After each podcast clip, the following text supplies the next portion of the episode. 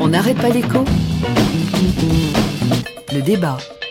Alors le débat, question messieurs, on l'a appris euh, cette nuit, mort de Fidel Castro, c'est une page de l'histoire qui se tourne bien sûr.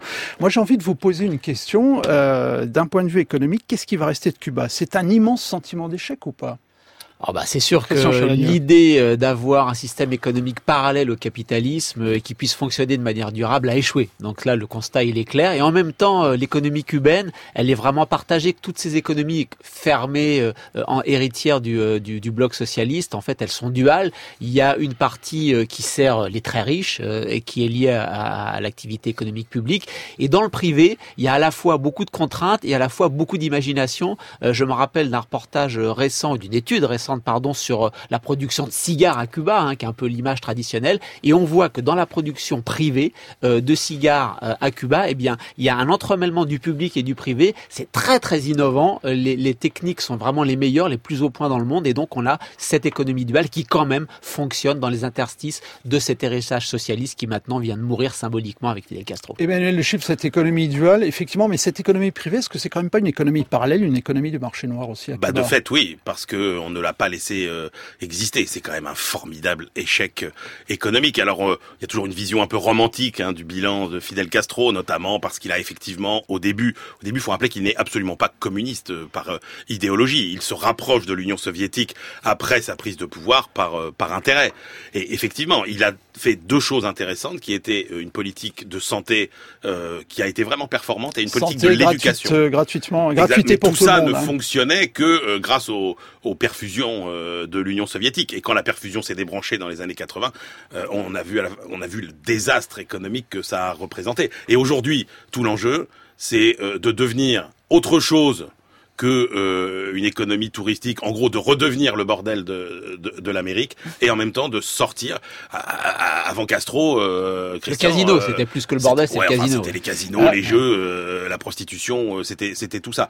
Il faudrait pas que ça redevienne que ça. Et c'est une économie qui en même temps a un potentiel absolument extraordinaire, avec des gens qui restent toujours quand même bien formés. Alors le lien avec l'Amérique, de toute manière, il existe. Hein, 3 milliards de dollars, je crois que sont les chiffres, sont déversés par les Cubains américains tous les ans sur l'île. C'est énorme. Est-ce que ça va, ça va sans doute se poursuivre, savoir se développer?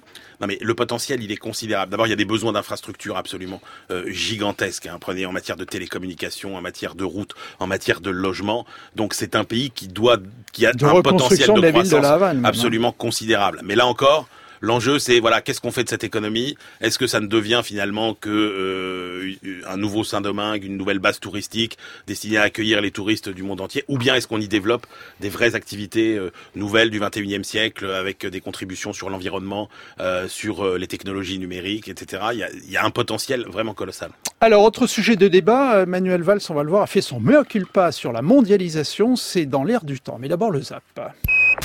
Et voilà, c'est son style, Manuel Valls, il va droit au but. 24 novembre 2016. Dans quelques phrases, il enterre, euh, mine de rien, 30 ans de mondialisation heureuse. Alors je cite, la mondialisation a longtemps été la promesse de plus de prospérité, de plus d'emplois. Cette promesse n'a pas été tenue. La mondialisation fait des dégâts. La mondialisation, c'est un fait. François Fillon, Les Républicains. Ça n'est pas une hypothèse. 2 juillet 2015. Que l'on pourrait euh, accepter ou refuser selon son bon plaisir. Si vous voulez, la droite et la gauche sont, à mon avis, très dévaluées. Jean-Pierre Chevènement. Par le fait qu'elles ont soutenu les mêmes orientations depuis trop longtemps. Ancien ministre socialiste. Or, nous sortons de cette période que vous appelez la mondialisation, il faudra ajouter financière. 16 novembre 2016. Or, on voit bien que cette phase se termine. Le Brexit, l'élection de Donald Trump. La mondialisation ne bénéficie pas au peuple. Karim Zeribi. Et ils le font savoir. Europe Écologie Les Verts. Et le Brexit, ça a été ça. 9 novembre 2016. En gros, ça veut dire, vous nous constituez un monde de libre-échange, avec plus aucune règle, mais nous n'en bénéficions pas. Et là, ils disent stop. Finalement, le discours public est totalement gagné par ceux qui sont les perdants de cette mondialisation heureuse que vous êtes en train de nous décrire 12 octobre 2016. Les victimes du Il n'y a chômage. pas de victimes de la mondialisation, ça c'est encore une blague. Luc Ferry. C'est pas les victimes de la mondialisation. Ancien ministre UMP. C'est les victimes de la nullité des hommes politiques qui sont incapables de faire une, une politique économique utile en France. La mondialisation est une bonne chose. Il y a un an, Theresa May, Premier ministre du Royaume-Uni. La plupart d'entre nous n'auraient pas pu prédire les événements à venir. 16 novembre 2016. Une décision claire et déterminée de sortir de l'Union européenne et bien sûr un nouveau président élu aux États-Unis. Change is in the air. Manuel Valls qui dit que les promesses de la mondialisation n'ont pas été tenues. Arrivée de Donald Trump qui prône le retour du protectionnisme. On va y revenir avec l'Angleterre et le, Brexit. Euh, qu'est-ce qui se passe là au royaume de la mondialisation? Tous des tracts, Christian Chavagneux j'ai été frappé par cette phrase de, la tribune de, Manuel Valls. Il faut donc avoir ce langage de vérité. La mondialisation fait beaucoup de dégâts. Donc c'est vraiment une remise en cause assez forte. Et je me suis dit, mais pourquoi est-ce qu'un Premier ministre intervient à ce moment-là sur ce sujet-là, qui honnêtement n'était pas vraiment dans l'actualité C'est quoi, c'est de l'opportunisme Eh ben, je pense, parce que je me suis rappelé du coup que dans ce, cet hebdomadaire euh, libéral britannique qui s'appelle The Economist, juste la semaine dernière, il y a eu un sondage sur euh, comment les peuples se situent par rapport à la mondialisation. Et en fait, il y a beaucoup, beaucoup d'éléments, pays par pays, il y a beaucoup d'éléments sur la France. Et j'ai eu l'impression que la tribune de Manuel Valls était complètement calée sur le résultat du sondage. Pourquoi Ce sondage, il nous dit quoi? Dans l'ensemble des grands pays industrialisés, le seul pays où on pense que la mondialisation est vraiment une force négative et de manière assez forte, 37% des Français, c'est le, le, niveau le plus élevé, c'est la France. Hein. Dans tous les autres pays, on pense que c'est plutôt une force positive plutôt qu'une force négative. Euh, il y a trois grandes tribus, en gros, des gens qui refusent la mondialisation, qui pensent que c'est négatif. Il y a les plus, les plus âgés, je vais pas dire les plus vieux, parce que ça commence à partir de 35 ans. Donc, euh, c'est quand même pas les plus vieux vieux. Euh, il y a ceux qui ont le bac ou moins, et puis il y a les ruraux. Le, sondage est extrêmement clair. Les ruraux contre la mondialisation, dans les grandes villes pour, et dans les villes moyennes, on est entre les deux. Un dernier chiffre, 51% euh, des Français pensent qu'il est inacceptable qu'une entreprise étrangère prennent le contrôle d'une entreprise française. Donc je pense que Manuel Valls, il a fait cette tribune parce que ça répond à un sentiment politique profond des Français. 68%, euh, c'est vraiment le dernier chiffre, je vous assure, 68% des Français pensent que la mondialisation bénéficie aux riches, elle est inégalitaire. Et donc c'est la réponse politique à ce sentiment des Français. Emmanuel Le Chypre. Bah, sauf que c'est pas qu'un sentiment politique, c'est une c'est une réalité. Hein Alors moi je vais pas non plus vous noyer euh, sous les chiffres, mais il se trouve qu'il y a un travail qui a été fait par euh, l'université de New York et dont tout le monde parle beaucoup, notamment Joseph Stiglitz Stiglitz le cite abondamment euh, dans euh, dans son dernier livre, euh, où là on a approché la mondialisation d'une manière différente, c'est-à-dire on l'a pas approché pays par pays, mais on l'a approché par catégorie sociale au niveau mondial. Et là, ce qu'on voit est quand même absolument stupéfiant. Si vous prenez le, le premier quart de la population mondiale, c'est-à-dire les plus pauvres des pays les plus pauvres, avec la mondialisation, leur revenu a progressé au cours des 20 dernières années de 40%. Vous avez un milliard d'humains qui est sorti de la pauvreté. Si vous prenez le deuxième quart, qui est la classe moyenne des pays pauvres, eux, leur revenu a progressé de 50% en 20 ans. Si vous prenez le troisième quart, qui est euh, la classe moyenne des pays émergents, 70% de progression de leurs revenus sur 20 ans. Et si vous prenez le dernier quart, qui sont les classes moyennes des pays riches, des pays occidentaux, 0%.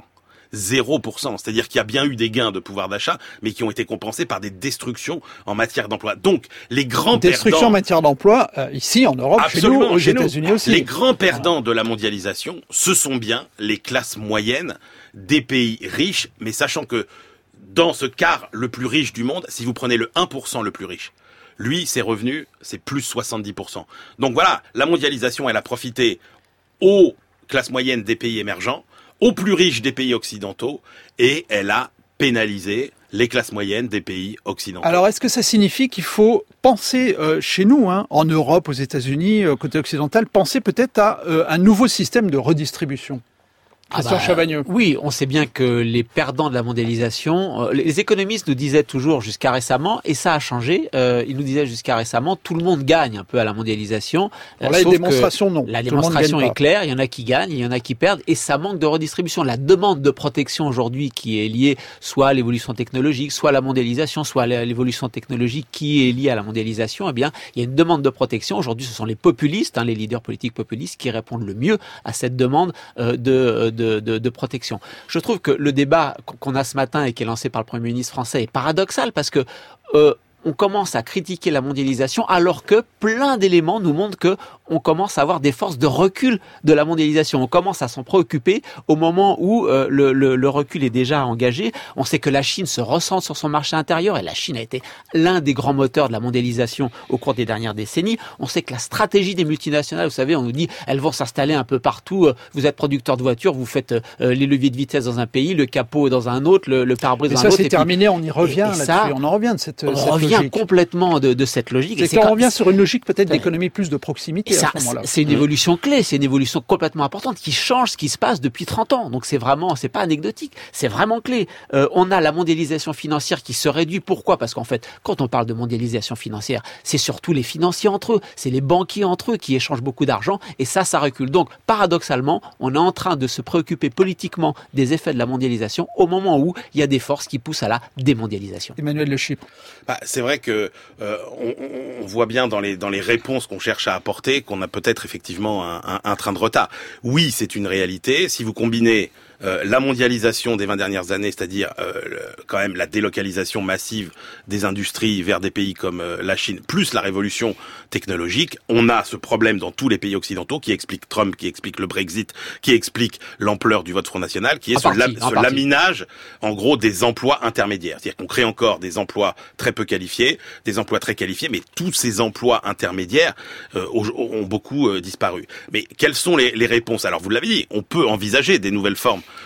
euh, de, de, redistribution. Pourquoi pas On voit bien que euh, la tentative de réguler euh, cette mondialisation par les grands traités commerciaux comme ceux avec le Canada ou les États-Unis, c'est plus vraiment la solution parce que ces grands traités où vous dites bon bah telle catégorie de métier va gagner, telle branche va gagner, telle industrie va gagner, telle industrie, telle agriculture va perdre, ça n'est valable que quand le gâteau augmente pour tout le monde. Mais là, ça n'est plus le cas. Donc on n'en veut plus. Et puis il y a les nouvelles tendances économiques qu'il faut que bien se rendre compte que les politiques protectionnistes qu'on nous propose ne sont pas appropriés. Je vous donne juste un exemple. Le protectionnisme, ça a du sens, par exemple, quand euh, vous fabriquez euh, des automobiles, que le pays que vous pénalisez fabrique aussi des automobiles et euh, que vous le taxez plus pour favoriser vos automobiles. Mais la réalité, c'est qu'aujourd'hui, les 25 produits de grande consommation les plus achetés par les Français ne sont quasiment plus fabriqués en France.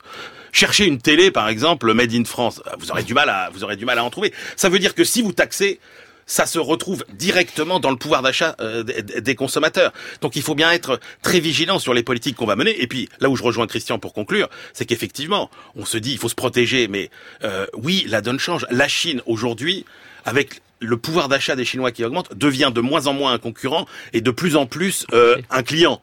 Donc ce serait paradoxal alors qu'on a mangé notre pain noir, entre guillemets, de pénaliser et de se fermer à ces opportunités qui naissent dans les pays émergents. Christian Chevagnon. La question, c'est avec quelles normes on le fait. Là, on n'est plus dans l'échange. La mondialisation jusqu'aux années 80-90, c'était des échanges. Hein. Comme dit Emmanuel, je vends des voitures et je t'achète autre chose à la place. Là, on est, on est passé à, on est passé à, à vraiment autre chose avec ces grands traités internationaux. C'est plus réguler simplement les échanges de marchandises entre tu produis quelque chose dans ton pays, moi je produis quelque chose dans le mien et on s'échange. Là, ces grands traités, c'est avec quelles normes de production on peut le faire avec quelles normes sociales, avec quelles normes environnementales. Et là, ça dépend des choix collectifs nationaux. Et là, Manuel Valls a raison lorsqu'il dit la réponse, une des réponses à la mondialisation, ce sont les politiques nationales.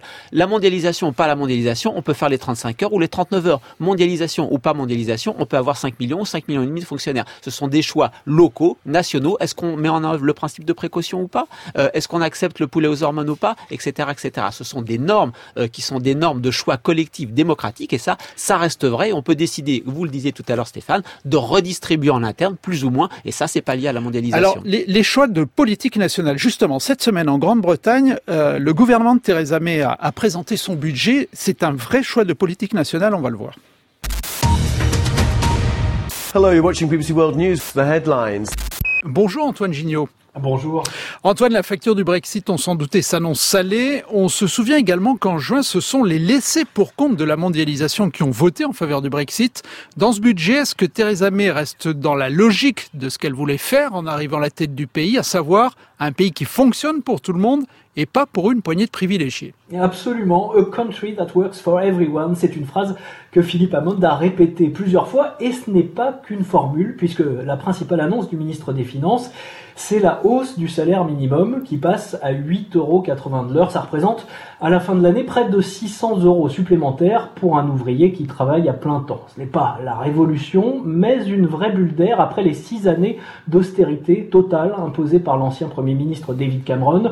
Le gouvernement va aussi geler les taxes sur les carburants pour faire économiser environ 130 euros par an aux familles.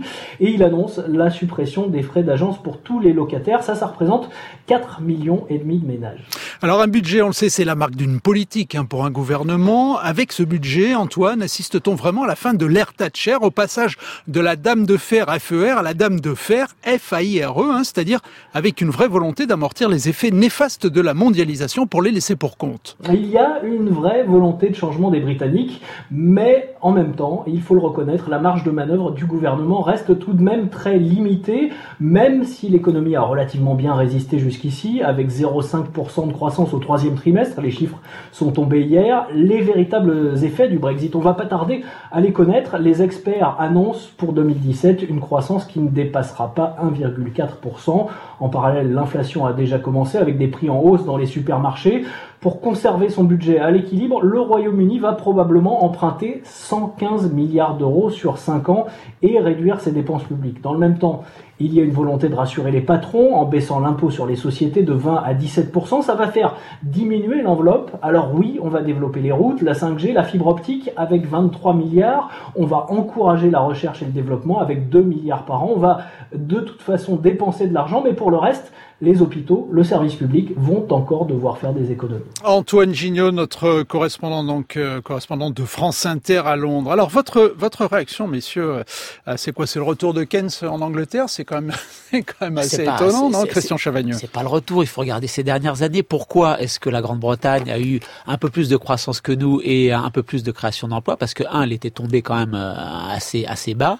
deux, ils ont relâché la contrainte budgétaire. Ce qu'on doit faire en Europe, les Anglais l'ont fait. Alors c'est vrai qu'ils ont été aidés par la dévaluation de la livre sterling qui a boosté la compétitivité, mais ils ont surtout relâché la contrainte budgétaire.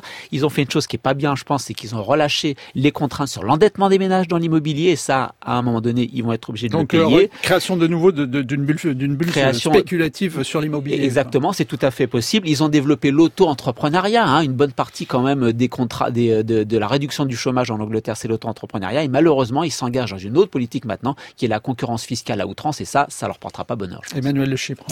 Bah, c'est vrai que c'est bien de faire de la relance, de l'investissement. C'est vrai que euh, on a besoin de, de, de, grands projets, on a besoin d'infrastructures au Royaume-Uni, on en a besoin aussi en Europe. La vraie question, c'est est-ce que tout ça permettra de recréer des emplois euh, intermédiaires qui sont les emplois qui ont disparu parce que euh, ça n'est pas en faisant de la relance par la dépense publique que vous corrigerez ces problèmes euh, d'inégalité et ce sentiment euh, d'inutilité qui est généré aujourd'hui, c'est toutes ces catégories sociales un peu un peu désespérées. Donc pour les chiffres macro, la relance c'est bien. Mais honnêtement, pour la redistribution, je suis pas sûr que ça réponde au problème. Je voulais revenir sur un sujet qu'on a abordé tout à l'heure, c'est les fameux euh, traités euh, transpacifiques, transatlantiques, euh, qui visiblement ont du plomb dans l'aile, hein, puisque Donald Trump a dit lui-même que le traité transpacifique, il allait sans doute pas le signer, donc le traité transatlantique, lui aussi, sans doute, va disparaître. Est-ce qu'on revient dans une logique d'accords bilatéraux? C'est ce que veulent faire visiblement les Britanniques. C'est ce que veulent faire les, alors, les, Américains veulent le faire parce que Donald Trump dit le rapport de force entre les États-Unis, première puissance mondiale, et les autres. Quand je suis dans un rapport de force bilatéral, je peux plus imposer de choses. Et on l'a vu avec le Maroc, avec Singapour, avec la Corée. Les Américains, par exemple, ont été capables de détruire beaucoup euh, euh de, de, de, de, secteurs culturels, notamment le cinéma. Hein. Ils ont réussi à imposer, notamment en Afrique du Nord, dans des traités bilatéraux, euh, euh, Hollywood. Et en même temps, les Britanniques, eux, sont obligés de le faire. Quand vous sortez de l'Union européenne, si vous voulez conserver des relations commerciales avec le reste du monde, il va falloir qu'ils signent beaucoup, beaucoup de traités bilatéraux et les Britanniques sont quand même moins forts que, euh, que, que, les Américains. Dernière chose, encore une fois, dans ces traités qu'on baptise de libre-échange, on n'est pas du tout dans le libre-échange. C'est pas tu baisses tes droits de douane et je baisse les miens. Mm. On est dans des échanges de normes, on est dans des échanges de, de conventions collectives, de choix collectifs et ça, je pense que ça ne marche pas. J'avais annoncé, si je peux me permettre, depuis le début, depuis le premier jour des négociations, que TAFTA n'irait pas au bout et TAFTA n'ira pas au bout. Emmanuel, pas ce que c'est la mort de l'OMC, ça, le retour du bilatéral dans les accords euh, commerciaux? Bah, Le problème, c'est que le, ces accords bilatéraux sont le fruit euh, de l'échec finalement de l'OMC, c'est-à-dire de, cette incapacité de euh, bâtir au niveau mondial une organisation qui soit vraiment multilatérale et qui arbitre les intérêts des uns et des autres. Parce que ça, c'était quand même le scénario, le scénario idéal. Les traités bilatéraux, c'est quoi? C'est quand vous avez deux poids lourds qui discutent ensemble. Bon, bah voilà, on aboutit finalement au genre de traité dont on ne dont on ne veut plus. Et puis quand vous avez un fort et un faible, bah, c'est le fort qui impose sa loi euh, aux faibles. On voit tous les tous les dégâts qui ont pu être provoqués sur des pays fragiles, euh, notamment en matière d'agriculture. Donc euh, c'est pas c'est pas franchement la solution le, le, bilatéral. Alors, on verra quand Donald Trump discutera avec la Chine, mais là vous verrez que les grands industriels américains sauront faire valoir euh, leurs droits. Ça sera le, retour au pragmatisme. Et que ce sera le retour au pragmatisme. Merci messieurs pour ce débat